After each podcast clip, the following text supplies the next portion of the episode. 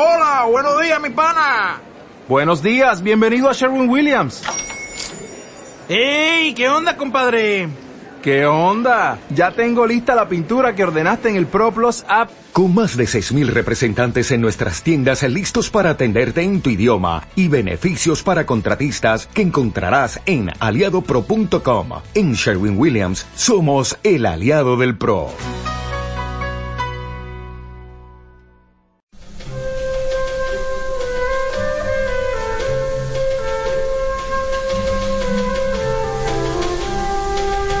Comienza Libertad Constituyente.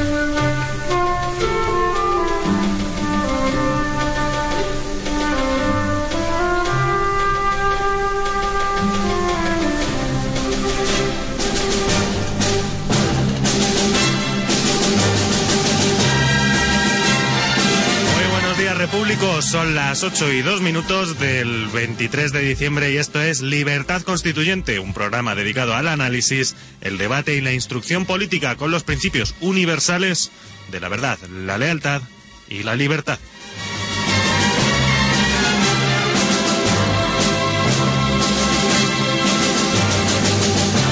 Saluda el equipo que hace posible el cumplimiento de estos principios día a día. Carlos Gómez en el control de sonido, Rocío Rodríguez y Veredas Cañizares en la producción, Juan Martínez, quien les habla en la locución, Juan Carlos Barba, al cargo de la sección de economía y hoy con dos invitados, pues, de excepción.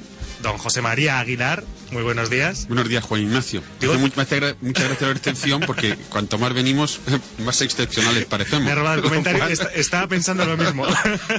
en- contiene un cierto contrasentido. Y saludamos también a don Antonio García Trevijano. Muy buenos días. ¿Qué hay? Buenos días a los dos amigos. Buenos días, Antonio. Usted tampoco es de excepción porque le tenemos aquí día tras día. Claro. Es excepcional, pero no de excepción. Exacto. Bien dicho. Bueno, pues si les parece, abordamos ya el sumario eh, con lo que vamos a tratar en el día de hoy. Para comenzar, para abrir boca, pues Iñaki Urdangarín. Eh, parece ser que el asesor del rey, parece ser no, el asesor del rey sustituyó a Urdangarín en la Fundación Arete para liquidarla. La injerencia de la Casa Real, desde luego, en los negocios supuestamente privados, o al menos es lo que se ha mantenido hasta ahora, eh, de, Iñaki Urdangarín, de Iñaki Urdangarín. También el CNI, el Centro Nacional de Inteligencia, pasa a depender de la Moncloa y no del Ministerio de Defensa. Dependerá eh, directamente, por tanto, de Soraya Saez de Santa María, la vice todo, como se la empieza a, conocer ahora. Eh, más noticias. Tenemos ya la respuesta de, lo, de exaltos cargos del gobierno de Zapatero al manifiesto Mucho PSOE por hacer. Eh, recordarán que es este manifiesto firmado, entre otros, por Carme Chacón o Francisco Camaño. Bueno, pues el nuevo manifiesto se llama Así estuvimos allí y aparece hoy en el diario El País. También en Madrid comienzan los reproches a Alberto Ruiz Gallardón por dejar el Ayuntamiento de Madrid a Ana Botella por parte de Jaime Elisabetsky.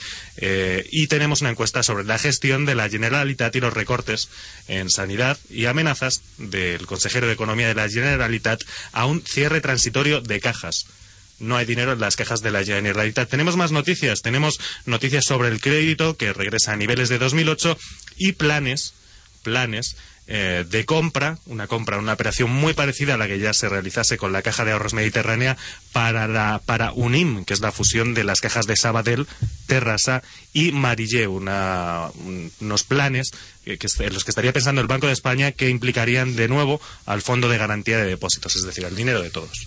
En internacional tenemos, eh, tenemos varias noticias también, tenemos los problemas que está habiendo entre Turquía y Francia debido a que ya saben que aprobaron ayer una ley para mm, penalizar la negación del genocidio armenio. Tenemos también el minuto de silencio, el extraño minuto de silencio que se guardó en la Asamblea General de la ONU por Kim Jong-il, un minuto que al final acabaron siendo 25 segundos. Y algo que nos anunciaba ayer el propio Antonio García Trevijano, la cadena de atentados brutal que se está llevando a cabo en Irak, en Bagdad. Estas son las noticias que tenemos para hoy. Seguramente alguna más se añadirá conforme vaya mm, transcurriendo el día tenemos también Carlos Fabra, por cierto. tendríamos que empezar a hablar un poco de, de la lotería. Carlos Fabra le ha vuelto a tocar. Ya saben que se hizo famoso, conocido porque... Yo, creo que sería bueno empezar por las internacionales hoy, porque las nacionales, como está casi todo, está eh, ensombrecido, ensombrecido o relegado por el espectáculo de los ministros tomando posesión, como si fuese una fiesta, todos sonrientes, son íntimos amigos, los salientes y los entrantes, eh, fotografiándose con las carteras cada uno, mostrándolas como si fueran trofeos de tenis que acaban de ganar una competición. Pero es algo tan ridículo que yo creo que vamos a empezar por las internacionales que me parecen más fuertes y luego ya, y ya regresaremos a las nacionales. A mí, por ejemplo, en la internacional, la más fuerte de todas, desde luego, es la de... aunque desde el punto de vista eh, de la más inmediato sea la de Francia, hmm. la que acabas de anunciar, de que castiga con eh, penal, con, como si fuese delito, negar el holocausto de los armenios a manos de los turcos hmm. en, la guerra mundial. Sin embargo, eh, lo que más llama la atención es algo que estaba ya previsto de antemano y en concreto dicho y escrito por mí cuando la invasión de Irak, la guerra de Irak, que es que primero, eh, entre las numerosas causas que escribíamos para no ir a esa guerra, la, la, primera de entrada era que no había armas de destrucción masiva y la última de salida es que cuando se fuera el ejército americano, en lugar de haber eh, pacificado el país, lo que habría hecho es armarlo para que eh, aumentara sensiblemente el número de atentados como entre suníes y siitas, como está sucediendo. en, Estados Unidos parece, esto supongo que lo, lo, confirmará la prensa, que hay unas críticas muy acerbas y muy duras y muy constantes contra Obama por haber abandonado el país de la misma manera casi que como hizo Zapatero cuando se retiró de Irak. Así que de improviso, de golpe, por no haber dejado, le critican, no de improviso, pero a Obama le critican no haber dejado suficientes retenes del ejército para eh, evitar lo que está sucediendo ya, que el enfrentamiento claro que puede conducir a una guerra civil, espoleada al parecer por eh, Irán. Sin embargo, existe una razón jurídica de mucho peso, y es que ha sido el propio gobierno de Afganistán el que ha negado a Estados Unidos la inmunidad si se quedan para sus tropas si se quedan. Entonces, claro, sin, sin un tratado, una concesión de humanidad, de, inmunidad era imposible que las tropas de Estado, el ejército de Estados Unidos permaneciera en, en Irán, pese a lo cual, aunque queden bastantes todavía efectivos, pero son muy pocos para poder ni siquiera hacer frente a la oleada sangrienta que se avecina. Ese, ese comentario sí eh, creo que es muy importante. Bueno, pues les amplío la noticia, aunque por otra parte ya la dimos ayer. Todo comenzó cuando el presidente Maliki ordenó esta misma semana la detención del vicepresidente suní Tarek al-Hashemi, eh, al que acusa de organizar asesinatos y atentados con bomba. Ahora mismo, eh, Hashemi ha rechazado evidentemente las acusaciones y se ha refugiado en el Kurdistán aquí. Por otra parte, también el primer ministro ha pedido al Parlamento que cese al viceprimer ministro. Eh, también Suni sale al Mutlak por unas declaraciones en las que este acusaba a Maliki de haber tenido vínculos con Saddam Hussein. Después de todo esto es cuando se habría producido toda esta cadena de, atentados. Y esto sucede, eh, pues apenas creo que sucedió unas nueve horas después de que abandonasen eh, el ejército norteamericano Irak. Es decir, enseguida. Bien, yo no sé, José María, si, si quieres añadir algo. Que yo creo, y naturalmente que don Antonio me corrija, me matice, que mm, los dos objetivos que podrían, eh, no sé si, no sé si objetivos autoimpuestos o por los Estados Unidos al invadir Irak, pero vamos, dos objetivos principales eh, para esa intervención podrían ser, por un lado, eh, la constitución, vamos a decir así, o, permitir que la sociedad iraquí, la sociedad civil, em, ya privada de aquel dictador y aquel gobierno tiránico, em, reorganizara su vida, digamos, pública y política, con objeto, naturalmente, de em, llegar o alcanzar una situación política, un, un sistema político verdadero que sustituyera al régimen de Saddam por un lado y por otro naturalmente ayudar a la organización interna de Irak incluido el Ministerio del Interior y el orden público. Bueno, eso es un idealismo, ese idealismo, ingenuidad, José María, porque los motivos de la invasión de Irak fueron, de, por parte de Bush, fueron fundamentalmente dos. Una respuesta inmediata a los atentados islamistas, como si tuviera algo que ver con Irak, que no tenían nada de la Torre Gemela, y sobre todo el petróleo. Si no hubiera tenido petróleo, Irán no es invadido. El, eh, que Estados Unidos nunca se ha preocupado de las consecuencias de sus intervenciones militares. Eh, son, por eso pudimos adivinarla y decirla en su tiempo. Eh, lo que sucede es que en España el, el, ambicioso y vanidoso y creído eh, presidente Aznar eh, se sumó a, a, la manía de grandeza que le caracterizaba para pensando que la guerra de Irak iba a cambiar por completo las relaciones en Europa y eh, se alió con Bush en contra de la postura francesa y alemana de que preferían no intervenir. Y todo esto lo ha sufrido España muy duramente, el error de Aznar. Ahora vuelve con mayoría absoluta a su partido y ya veremos eh, si la herencia y la megalomanía de Aznar no se deja traslucir también en la eh, política exterior de este nuevo gobierno de Rajoy. Pero la verdad es que los motivos de Estados Unidos fueron esencialmente egoístas. Hmm, claro, sí, y, unidos al, claro, al, a los efectos nocivos también eh, en el ámbito interior de Irak, pues ya, digamos, queda desenmascarado totalmente, eh, digamos, la farsa de esa guerra, vamos, la farsa o, sí, o las quedado, intenciones. Quiero sí, decir, ha ha quedado patente que aquello, desde luego, fue un, fue un horror, fue absurdo, ¿no? No, que fue un Un egoísmo. absurdo egoísmo, eso es. y que es. España ahí metió la pata internacional de verdad, Sí. porque fue un giro espectacular el que dio Aznar aliándose con Estados Unidos y dándole espaldas a Europa. Y hoy el ministro nuevo de Asuntos Exteriores corrige, está intentando corregir diciendo que su política exterior será Europa, eh, será- que será hacia Europa esencialmente. Pero claro, no podrá olvidar de ninguna manera ni a las grandes potencias como Estados Unidos y eh, la- la- Rusia y China, ni tampoco a, la- a los países suramericanos, como ya tuvimos ocasión de comentar ayer.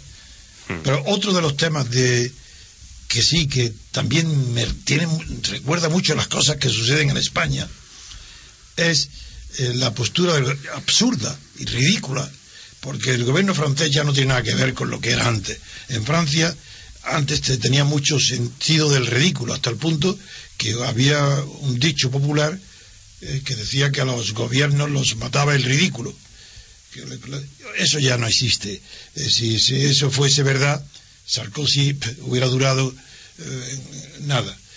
Pero ahora lo que hace es to- totalmente ridículo y recuerda también a- también a España, a Zapatero, con la ley histórica, de la memoria histórica. Pero ¿cómo se puede condenar, castigar a las personas que nieguen el holocausto? Ni el judío, ni el armenio, ni ninguno. Porque eso es la historia, no es la memoria histórica, es la historia.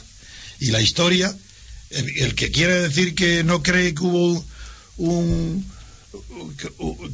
genocidio de armenios eh, por parte de Turquía, allá el que lo diga, lo, lo que importa es la historia, lo que importa es lo que digan los libros de texto, lo que importa es lo que diga la prensa, los órganos co- colectivos, y si mienten habrá otro que le responda, pero nunca puede ser objeto de sanción penal el que una persona individual niegue hechos históricos, allá él, eso es ridículo.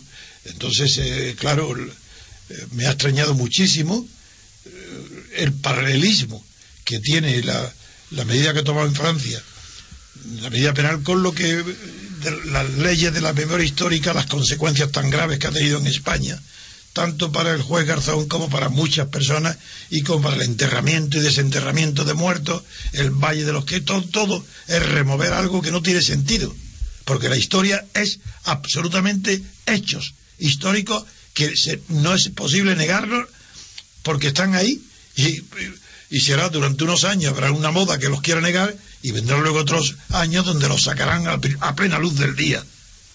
Los hechos históricos, eso es absurdo, castigar a las personas que nieguen hechos históricos. concretamente castigarles con un máximo, una pena de un máximo de un año de prisión y una multa de 45.000 euros. Además es un es un episodio que le está costando las relaciones empobrecer bastante eh, las relaciones diplomáticas entre Francia y Turquía. Turquía de momento ya ha adelantado, ha anunciado que cancela todas las reuniones políticas y militares con Francia. Eso es natural. Mm. Eh, también era de prever que lo, que lo haga así. Es que es absurdo, de verdad, es ridículo. Mm. Es que parece mentira Francia a qué nivel eh, cultural y moral ha descendido. Si no tiene nada que ver con el pasado de, de la inteligencia francesa. Es- bien, pues muy bien. eh. Bueno, pues tenemos más noticias también en internacional, por supuesto. Continuamos eh, siguiendo los. Bueno, bueno, que se me faltaba decir que siempre, claro, siempre que hay cosas absurdas o ridículas, detrás hay algún interés concreto y material, que ya no es ridículo. Lo que pasa es que está falseado. Y detrás de la medida francesa está, detrás de esa medida absurda, francesa está que hay una población muy grande de armenios que tienen derecho a votar ahora, por el tiempo que llevan en Francia. Entonces 600.000. Sarkozy ha sacado, ha sacado esta medida para ganarse el favor de los armenios y su voto. Esa es la realidad.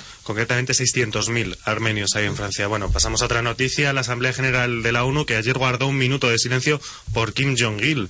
Eh, bueno, de- trajo cierta polémica porque, bueno, ¿qué hacía la Asamblea General de la ONU guardando un minuto de silencio por un dictador, por el dictador de Corea del Norte? Pero hay que decir que el silencio solo se mantuvo durante 25 segundos. Es decir, fue un acto testimonial más por compromiso que por otra cosa. Y, e incluso hubo varias delegaciones que intentaron boicotearla. ¿Pero qué pasó a los 25 segundos? Pues que volvieron a hablar, que reanudaron la... No cumplieron, el- les pareció demasiado para el dictador. Dijeron, bueno, vamos a darle 25 segundos. Anunciaron un minuto y el, de- de- pues el- el- a los 25 segundos alguien tosió y ya, y todo, ya comenzaron es, a hablar. todo todo. eso es respeto, Sí. adulación a China. Claro. Claro. Todo eso es por China. Mm. Bueno, pues Sí, sí, al fin y al cabo, pues que Corea del Norte es un miembro también de la ONU. Y ya- Sí, pero eso, Claro. si no estuviera China detrás, eso ni lo hacen. Claro. Bueno, pues vamos a hacer una pequeña parada para publicidad y volvemos con Urdangarín, con el- la respuesta de los exaltos cargos eh, de Zapatero al manifiesto de Carmecha, con, con los reproches a la gestión, bueno, a la marcha de Alberto Ruiz Gallardón y la entrada en el Ayuntamiento de Madrid de Ana Botella. Esto será enseguida aquí en Libertad Constituyente. Están escuchando Libertad Constituyente, de lunes a sábado de 8 a 10 y media de la mañana y de 12 a 2 y media de la madrugada.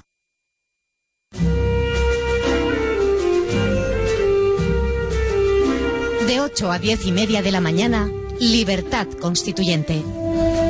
Continuamos aquí en el 107.0 en Libertad Constituyente y continuamos con noticias interesantes sobre Iñaki Urdangarín. Parece ser, parece ser no. Hoy estoy con esta muletilla y no me la quito. Es el asesor del rey don Juan Carlos y responsable de la auditoría ordenada por la Casa Real sobre los negocios del Duque de Palma.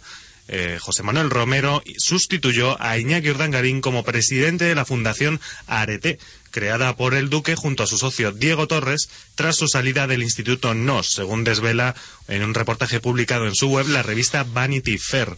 La publicación asegura que el Duque de Palma solo ostentó la presidencia de la Fundación durante dos meses y precisa que Romero le sustituyó con el objeto de liquidar Arete desde dentro. Vanity Fair, que cita fuentes de la Casa Real, agrega que en el momento de su cierre la Fundación reunía en sus cuentas unos beneficios de 5,85 euros. Bueno, esto, lo- la relevancia que tiene es que la, la Casa Real siempre ha, ha insistido en que los negocios de Urdangarín eran privados y que él sabría lo que hacía, ¿no? De alguna forma, pero esto demuestra que la Casa Real estaba Sí. era completamente consciente y estaba metida dentro hasta el punto eh, de mandar al propio asesor del rey a facilitarle la vida Sí. a Urdangarín para liquidar la sociedad. Naturalmente, confirma lo que todos eh, sabíamos, prácticamente imaginábamos que eh, este don Ignacio Urdangarín no tenía ningún nivel ni preparación en absoluto, ni relaciones ni contactos para organizar esa trama. Él ha sido un peón, allí lo tenían, un peón que ha salido muy poco aventajado, claro, un peón de muy poca categoría, pero que desde luego estaba completamente vigilado, tutelado, dirigido. Esto es una- algo que ya queda completamente manifiesto a la luz de todas las informaciones que van saliendo. Sí, a- y a mí lo que más gracia me hace de este asunto es la palabra arete, que Ah, en sí. griego significa virtud. qué es decir, sí, sí. que qué maravilla, que le hacen una fundación para corromper a media España a todos, a todos los cargos y por todas partes y le ponen el nombre de arete. Efectivamente. Qué bien. Bueno, hacemos un breve comentario por de la escenificación ayer del intercambio de carteras, porque, bueno, comentábamos antes de entrar en el programa, José María y yo, eh, que hubo un...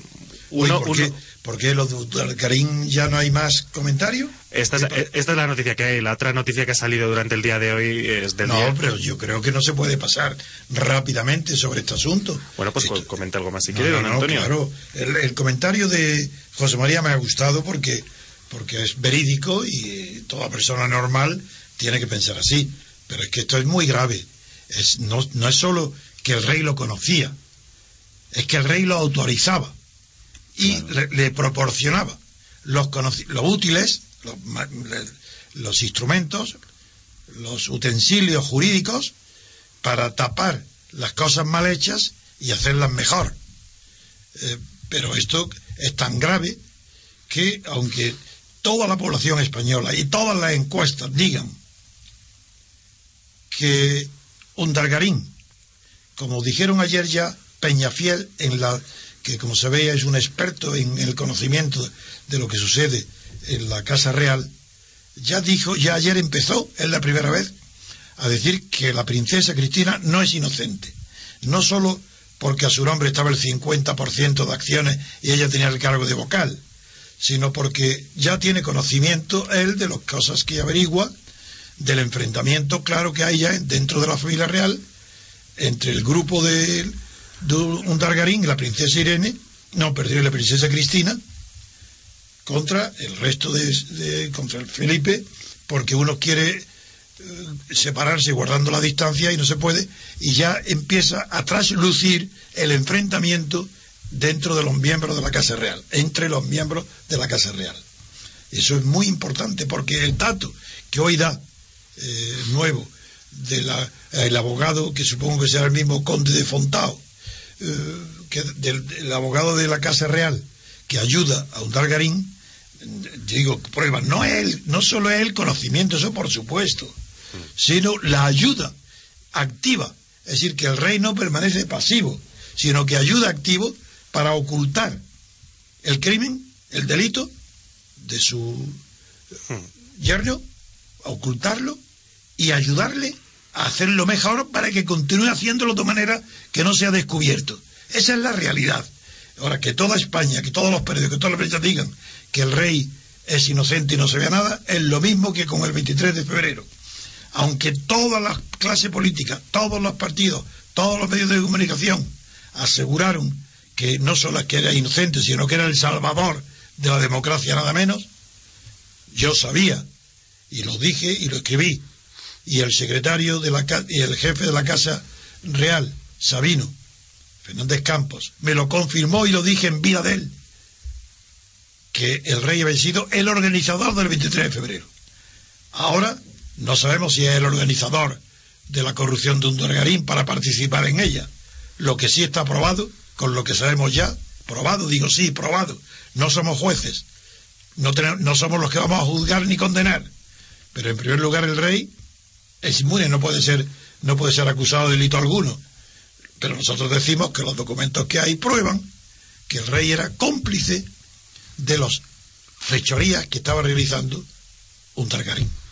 Sí, eso a su vez demuestra la gran importancia del rey, la gran importancia de la monarquía eh, como sustento y garante de este régimen de poder nacido de la transición.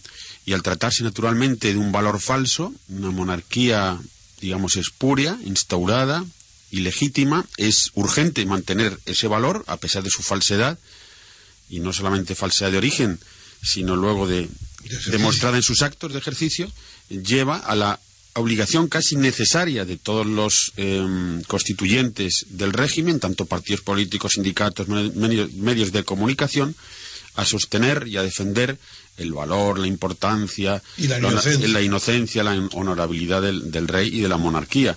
Eh, claro, produciéndose un acto eh, colectivo Pero si no de, podemos de engañar, ignominia. no podemos engañarnos ni engañar la opinión. Tenemos un medio de comunicación, será muy modesto, muy pequeño, pero es el único que dice la verdad. Y, y por eso estamos obligados a decir la verdad.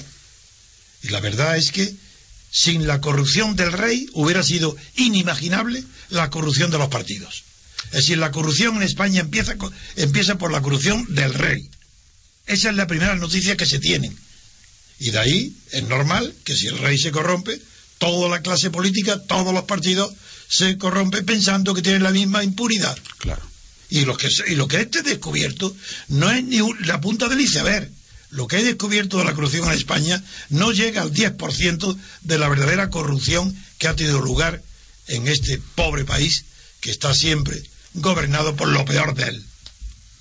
Sí, en efecto. Todo esto, el asunto de Urdangarín, eh, entra de lleno en la... Pero yo lo digo ya de antemano, ¿eh? Eh, nosotros no podemos ceder ni cesar en la denuncia permanente del caso Urdangarín. Claro, primero para, que nos respeten nuestra moralidad, nuestra virtud, nuestra arete, para que la arete de Radio Libertad Constitucional sea respetada, y luego para que no nos llamen imbéciles, porque, claro, eh, esto de. Eh, claro, es evidente que nosotros, como nos respetamos a nosotros mismos y queremos. nos llaman imbéciles porque no participamos en la corrupción. claro, Por eso somos imbéciles. Eso es, pero lo que no queremos ser imbéciles como los que defienden valores falsos, mentiras e inmoralidades, claro.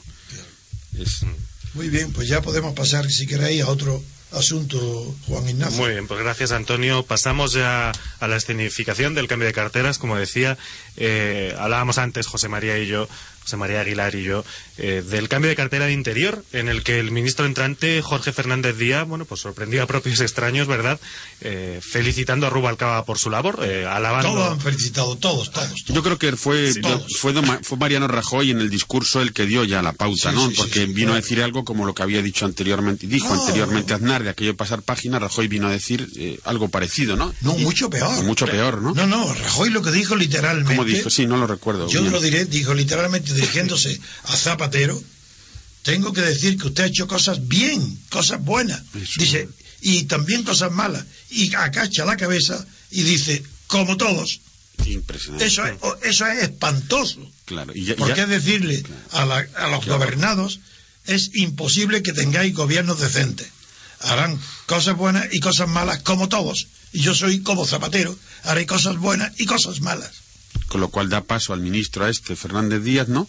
para que alabe la gestión de Rubalcaba al frente del Ministerio del Interior. Y no, pero la elevación de, ya lo comenté ayer, pero si tenía algún dato más decirlo, porque yo no tengo más datos, pero sí sé que Fernández Díaz fue, como dije, la víctima de, del patrón del, del PP en Cataluña, que era Vidal Cuadra, eh, sí, sí, Alex Cuadra, entonces no sé si tenía alguna noticia de que este que era el hombre que ahora está fuerte aquí en, en Intereconomía y que pasa por ser un hombre inteligente, pues creo que esto es una bofetada que le ha dado Rajoy a, Vidal Cuadra.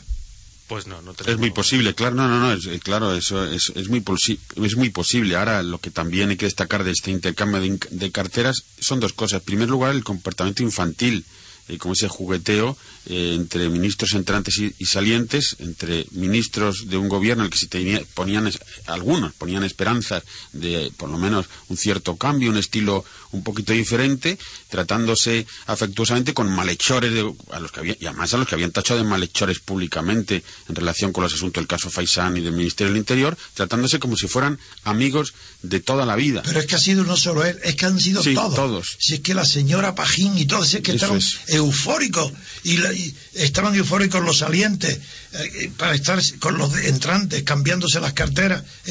Eso era una fiesta. Sí, revela que en la época eh, que a través esa España de malestar, de tragedia, de depresión, de falta de trabajo, y ese espectáculo de los ministros en pleno holgorio, de, felicitaciones y de alegría de uno a otro, la alegría de ser ministro. Eso es. ¿Pero qué es esto? La alegría de, llegar a alcanzar un cierto poder eh, les, hace olvidar cualquier atisbo, si es que lo tenían, de moralidad y, de coherencia. Para que la fiesta fuera completa, allí estaban los dos eh, representantes de los sindicatos UGT y comisiones obreras, también eh, rodeando a la nueva ministra de, de, los asuntos laborales y, corporativos. Y, ese es el colmo, es una indecencia. Sí, Examinar el comportamiento de la clase política española es un fenómeno que produce náuseas. Sí, sí.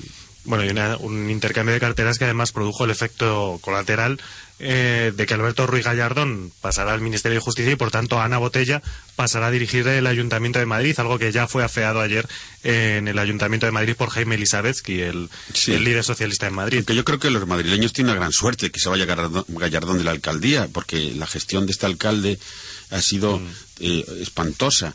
Eh, Bueno, hay que reconocer que es verdad que el dinero invertido ha sido monstruoso, que la deuda de 7.000 millones eh, para un ayuntamiento es escandalosa, pero hay que reconocer que al menos ha dejado una ciudad mucho más bonita de lo que era.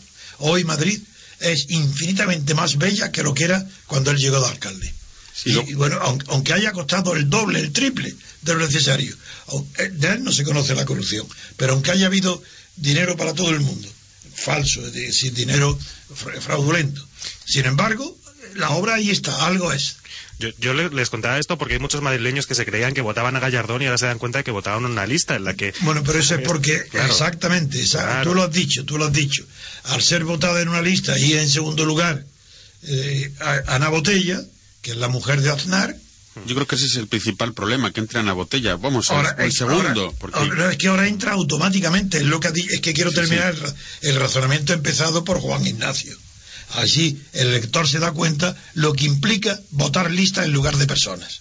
Como han votado una lista, ahora sin necesidad de convocar nuevas elecciones, automáticamente pasa a ser alcalde de Madrid Ana Botella. Es decir, la segunda de la lista. sí, mujer que a todas luces que no está preparada para llevar una alcaldía, a mi juicio. Bueno, eso no lo sé yo. eso Entonces no sé qué es peor, Sí. o que salga Gallardón o que entren a botella. Yo no estoy... No, no, que yo creo que preparados para gobernar eh, después de Franco no había nadie y los que estando fuera del franquismo pudieran haber estado habilitados para gobernar al fundirse y pactar con el franquismo se inhabilitaron. Entonces la clase política española se ha distinguido por su inmoralidad y su incompetencia. Por eso España está a los 30 años de la transición en la peor situación que ha tenido eh, de la que se tenga recuerdo. Porque la situación económica de España es absolutamente insoportable e intolerable. Y de eso alguien hay, alguien es responsable de eso. No, eso no se produce así como así, por azar. Ni el pueblo tiene culpa. Eh, sí, claro que tiene una culpa enorme de mantener esta clase política de, de que lo explota. Eso sí tiene culpa, pero lo que no tiene culpa es de que haya 5 millones de paros. Ese pueblo no tiene culpa. Desde luego, una de las cosas que más se ha comentado de que ahora Ana Botella se haga cargo de la alcaldía era que, bueno, que mm, Ruiz Gallardón tenía una mentalidad bastante abierta entre temas como las bodas entre homosexuales o, incluso la píldora del día después. Eh, sin embargo, sabemos que Ana Botella pues tiene una eh, tiene una, un punto de vista radicalmente diferente. Vamos, nos acordamos todos de aquel peras y manzanas, ¿no? Sí. Eh, que eh, a mí me acuerdo había una cita de un escritor que decía que a la hora de hablar de sexo había que elegir siempre entre el lenguaje del parvulario o el lenguaje de la taberna, del bar, ¿no? Y Ana Botella encontró una tercera vía que es hablar, hablar a través de la agricultura. Y entonces, bueno, se comenta, vamos, simplemente eso, que los madrileños al votar listas pues se encuentran con políticos con una línea radicalmente diferente a la que en principio creían que votaron, ¿no? Hay una interpretación, no está demostrada, pero tiene cierto fundamento, que el nombramiento de del nuevo ministro de Justicia, de Alberto Ruiz Gallardón, es debido a que se, a que se espera de él, por su formación de fiscal, que un fiscal en España no es como no es como se suele como dice la ley que es un defensor de la ley sino que en España es un acusador no defiende la ley acusa en esca- escasos escasos eh, momentos y, y causas puede ser que defienda la ley generalmente es un acusador bueno pues se dice que ha sido nombrado para que con su formación de fiscal aparte de lo que ha prometido de renovar en el acto el Tribunal Constitucional y, y todas esas, poner al día las cuotas y los nombramientos de magistrados del Supremo. Y se, dice que ha sido elegido porque se avecina en España tal eh, oleada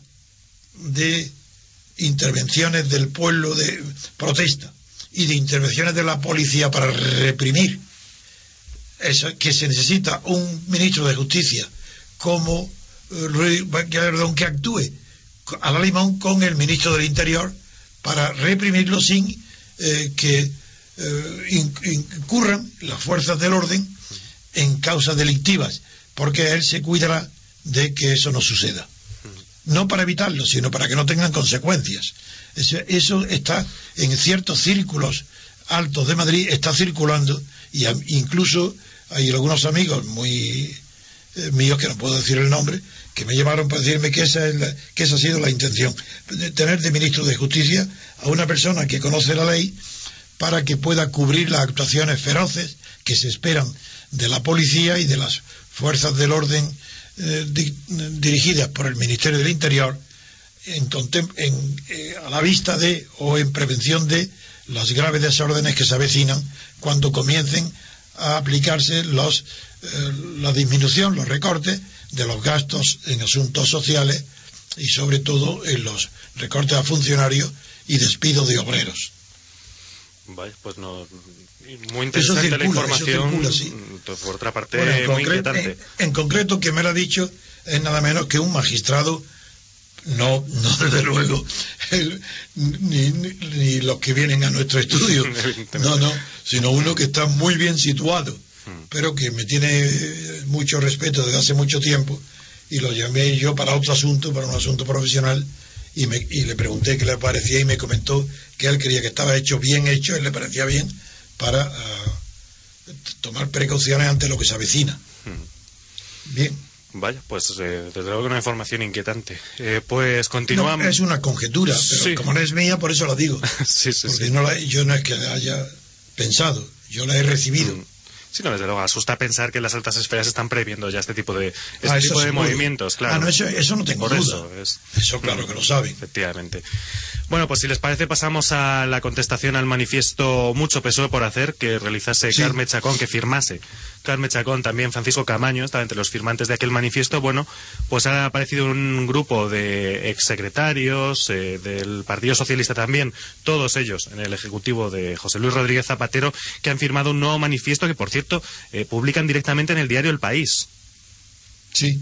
Eh, ¿Y qué significado le dais a que lo publique directamente? Porque quiere decir que no hace resumen, sino que lo Que actúa- reproduce. o, o que actúa, o que El- actúa como boletín oficial del PSOE, querrá decir don Juan Ignacio, ¿no? mm, hombre, yo no he dicho nada, lo están No. diciendo ustedes. Sí, pero digo, por- cuando lo dice ese hecho es porque es significativo, Sí, ¿no? eh, yo, yo creo que es significativo. El, el otro manifiesto, el de Carmen Chacón, desde luego, apareció en, en- colgado en una página web de forma independiente eh, y anónima. Sin embargo, aquí ha aparecido eh, firmado por toda esta gente en el diario El País y además, bueno, es un manifiesto que directamente lo que hace es defender la gestión de Rodríguez Zapatero. Y hablar de que el otro manifiesto lo que está diciendo es que eh, están cargando las culpas contra la gestión de José Luis Rodríguez Zapatero cuando ellos también estuvieron allí. Entonces, Pero ¿quién es, quién es el promotor de uno y de otro? Del segundo es Carmen Chacón, ¿no? Del primero, el primero ¿Y que, apa- que primero? apareciese, No, el primero Chacón. el primero Ah, que apareciese, sí, cronológicamente apareció ¿Y el primero. segundo? El de Carmen Chacón, y el segundo es un grupo de varios Pero secretarios. Livensky no. No, no, no son, no son, he he estado mirando los nombres, ninguno es conocido para el gran público, en realidad. ¿eh? Y donde alaban a, a Zapatero es el segundo. En el segundo, en el que aparece en este diario Entonces El una, País, entonces una reacción, hombre, Claro, eso está claro. claro, Entonces es supuesto. una reacción contra el primero. evidentemente, Es sí, para sí, sí. defender la imagen y el recuerdo de Zapatero. Y de Rubalcaba, Con- ¿no? Y respaldando a... Probablemente Quizás. también, también. No, no, no se menta a Rubalcaba directamente, Zapatero. uni- únicamente Bueno, a Zapatero. lo- Y el título, el Yo sí estuve allí, Sí. hace referencia a eso, a que ellos estuvieron apoyando a Zapatero, que Zapatero no se equivocó, vuelve, retoma el discurso habitual del PSOE durante las elecciones de que fue la crisis la culpable, que ellos no hicieron nada, que la Si crisis... eso de yo sí estuve, yo sí estuve allí, es una frase tomada de Shakespeare, que la, la recordarán muchos que en Enrique IV, en la batalla de Azincourt, que cuando él, cuando él está levantando el ánimo de los soldados antes de la batalla, le dijo, se dirá luego, yo estuve en, yo estuve en Azincourt.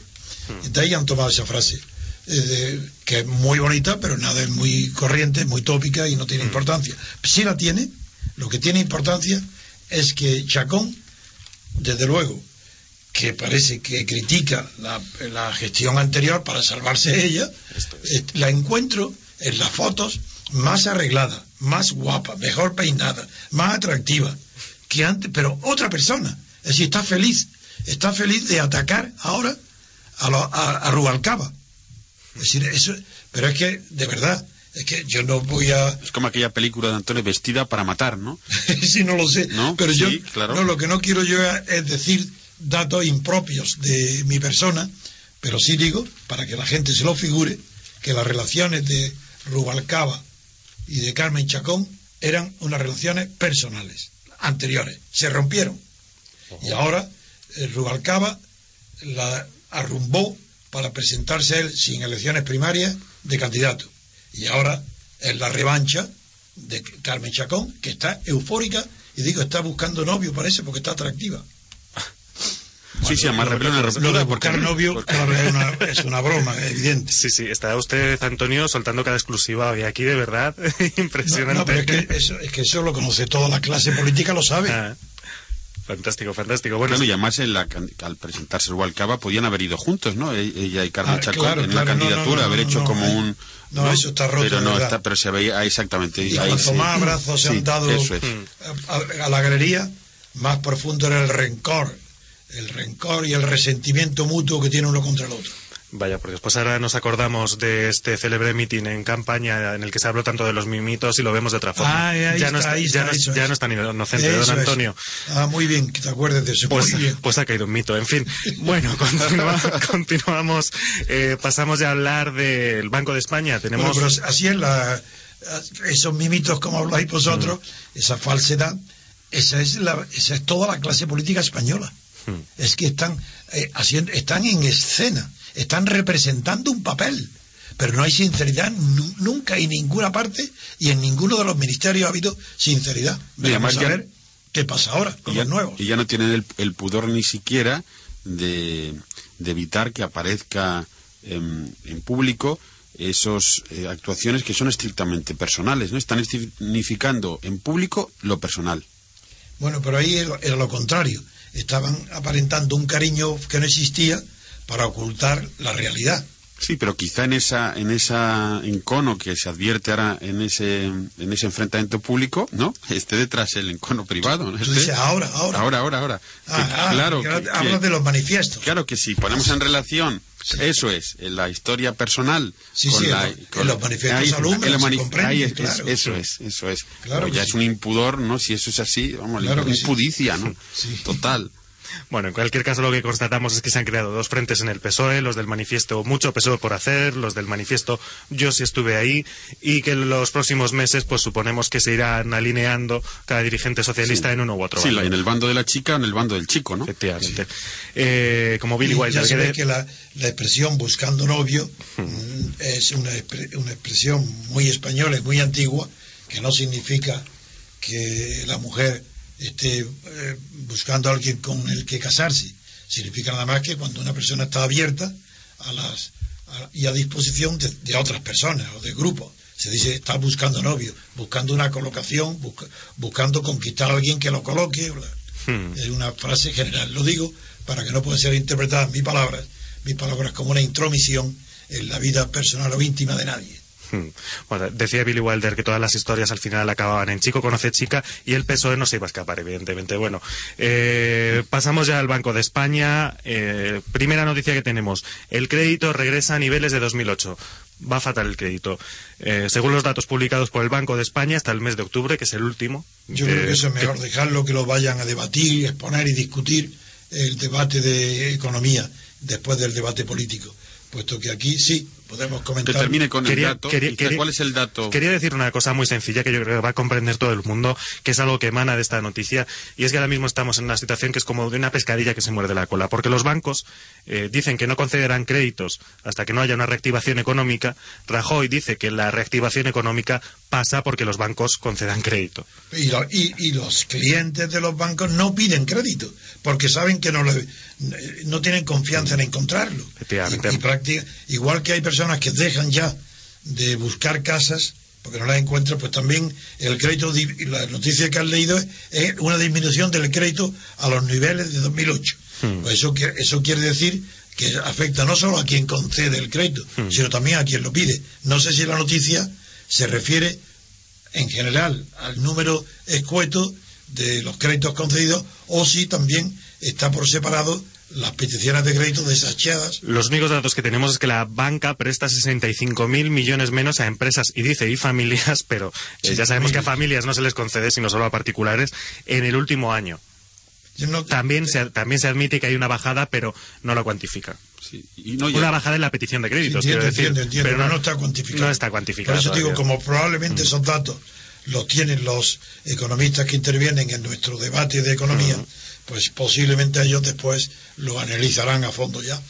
Bueno, pues otro breve apunte sobre economía que ya se, ya se lo anunciaba antes y que toca a UNIM.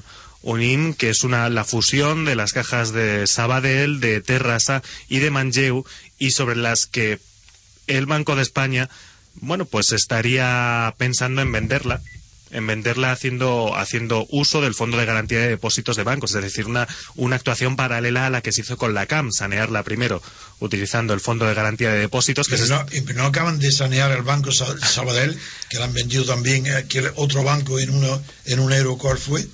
Eh, Después de dar 5.000 millones de... La caja de ahorros de Mediterráneo, efectivamente, tiene 6.000 millones. Entonces, ¿ahora qué es? ¿Qué es esto? Otro, Lo mismo con otro, lo mismo con otro. ¿El Sabadell compra también? ¿El Sabadell también? No, no compra el Sabadell, por lo visto... ¿Qué es?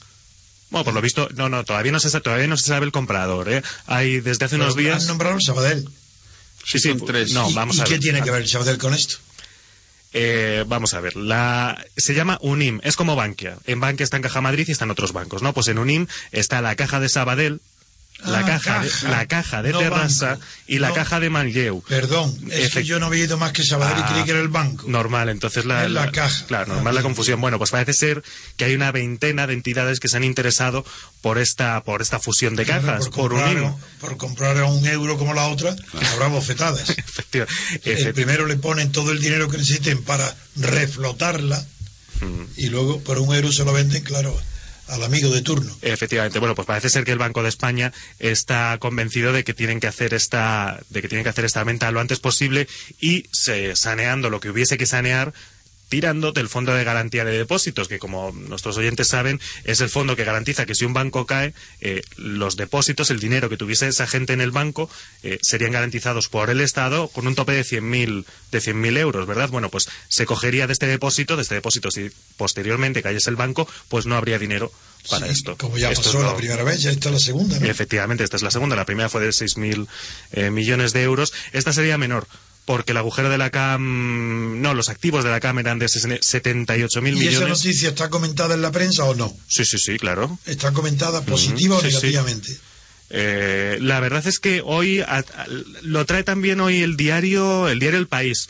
Sí, el diario El País. Y hace una lectura pues bastante mm, aséptica. no, aséptica. aséptica. que lo... que yo pregunto es que si hay ya juicios emitidos sobre esta noticia en la prensa o no. No, no, no. Si además, a favor o en contra. Además, además no, estamos afirmando que se vaya a hacer. Es, simplemente es un plan que se tiene. Hay unas entidades que se han fijado en un IM. El Banco de España está pensando en hacerlo y, y hacerlo como la otra vez. No, tomada la decisión. no, no, no. Por eso he dicho que hay planes. Lo que es evidente, hay planes. Lo que es evidente que naufraga todo el sistema financiero. Mm, hay planes como había en Alemania, como había en Alemania para eh, según la, información para relacionar dos bancos y que luego parece ser que ha habido alguna molestia porque yo he pedido perdón en, la radio esta a los oyentes por haber interpretado esa noticia como si es que ya se estuviera decidido la nacionalización de la banca y que estaba pendiente de, los dos bancos pendiente de anunciarlo. Y no comprendo cómo se puede molestar porque yo pida perdón de un error que me ha provocado a mí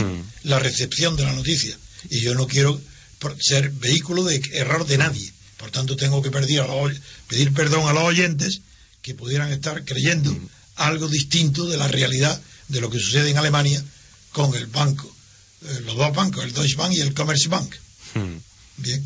Sí, sí, bueno, pues aquí quede claro que estamos hablando de planes de planes. No sí, igual que en Alemania también. No se ha concretado, efectivamente. Igual en Alemania también eran plan, hmm. plan de lo que hablábamos. De todas formas, ya son noticiables estos planes porque, bueno, porque sí que eh, la gente tiene que saber qué se piensan hacer con... Claro, lo que me parece ridículo es que se hagan exclusivas sobre, sobre planes. Hmm. No puede ser una noticia exclusiva que un gobierno estudie o tenga un plan, incluso con previsión de dinero previsto, para nacionalizar un banco. Eh, que eso todos los países estudian planes que luego no se llevan a cabo. Estudian cosas por si es necesario hacerlas. Mm. pero eso nunca es objeto de una exclusiva. No, se cuenta, eso fue, pero lo- no es, Eso claro. fue lo que a mí me despistó. Claro. Claro. Bueno, pues para terminar, porque nos quedan nada, apenas un par de minutitos eh, de esta primera hora dedicada a servicios informativos, tenemos eh, una encuesta que nos dice que el 59% de los catalanes desaprueban los recortes en sanidad. Traía esta noticia eh, pues un poco como parte de nuestra lectura crítica eh, de la prensa diaria porque se está vendiendo, se está presentando en muchos sitios como una encuesta que responde a los recortes anunciados esta misma semana. Ya saben, el euro eh, para la, el euro que tendrán que pagar todos los catalanes cada vez que, que utilicen una receta, una receta médica. Y esto no es así. La encuesta se realizó el 5 de octubre, del 5 de octubre al 5 de noviembre, es decir, antes de la implementación de esta medida. De todas formas, la presencia de nuestro médico eh, particular aquí, José María, pues buena para que nos hable de qué significa o qué puede significar, no desde el punto de vista económico, porque para eso tendría que tener los estudios correspondientes y los datos, Claro. sino desde el punto de vista psicológico. Sí, ¿Qué, qué significa que un paciente pague, aunque sea simbólicamente, que es un euro? Claro, tiene un, un- es lo que se llegó a llamar, o sea, llamado el ticket moderador. Y esto es por, lo, por la siguiente razón. La sanidad... También es lo mismo que se llamaba copago. No, el copago yo creo que lo, que lo que ya significa es que se tiene que pagar una cantidad muy importante del precio real del servicio. Eso sería un copago. Si, Sí. si, si se calcula que una consulta vale 50 euros, un copago sería pagar un 30, un 40 o un 50%. Eso yo le llamaría copago de, de un servicio. Pero lo- el problema es que la medicina no se comporta como una actividad puramente me- de servicio médico sanitario, sino que se comporta como una actividad de consumo. Eso lo saben absolu- absolutamente todas las personas que han estudiado los sistemas sanitarios. Cuando en Inglaterra en los años 50 se creó el, Servicio Nacional de Salud, se pensaba que inicialmente se claro, se exigiría muchas inversiones hasta que la población fuera toda em, eh, introducida en el sistema médico, pero que en un segundo momento disminuiría el costo, ya que al estar la población vigilada, curada, controlada, sometida al servicio médico, mejorar, disminuiría, digamos, la afluencia a la medicina, y a pero no, resulta que la medicina se comporta como una actividad de consumo. Eso tiene una cosa buena, que es como la, el industria armamento. Preventivo. El industria arma no, que puede fabricar armas y armas y armas, se usen o no se usen indefinidamente, y la medicina, puedes hacer medicina, medicina. Estoy viendo al profesor Dalmacio Negro que nos está escuchando aquí, y ayer lo hablábamos, con la medicina preventiva y la medicalización, fenómeno llamado de medicalización de la vida médica, se estimula de manera, eh, digamos, oficial y directa el consumo de medicina. Sí. Por tanto, si la medicina se comporta como una actividad de consumo y el Estado encargado de pagar esa actividad no puede, si parece razonable, una pequeña cantidad disuasoria para que el consumo, digamos, sea eh, racional y, no ir al médico para cualquier cosa, cualquier hora, en cualquier momento, porque ya, también lo hablaba, creo yo, con el profesor Dalmacio Negro, que ir a la farmacia y al médico es que ya se ha convertido como en algo cotidiano, como en parte de la vida social, eh, de cada día. Y quizás lo que podría eh, tener un buen beneficio el que el- digamos el pagar un poquito por por esos servicios es evitar ese consumo ya Es para disuadir. para disuadir exactamente e- evitar ese consumo otra cosa sería el copago que lo que quería decir que como ya lo- la sanidad pública no puede ni de lejos eh, eh, pagar el gasto pues en teoría se quiere el, un No, te agradezco, José María, la exposición tan clarita y tan buena que, que has hecho de lo que significa el, ese pago de, de un euro que disuadiría algo. Poco va a disuadir, pienso yo, pero bueno. Bueno, pues eh, fantástico broche de oro para estas, estos servicios informativos. Los detenemos aquí, nos vamos un momento a publicidad y volvemos con el debate. Hoy bajo el lema Organizar la ética de la sociedad. No se lo pierdan que hoy, hoy viene cargadito, hoy es interesante. Hasta ahora. Están escuchando Libertad Constituyente.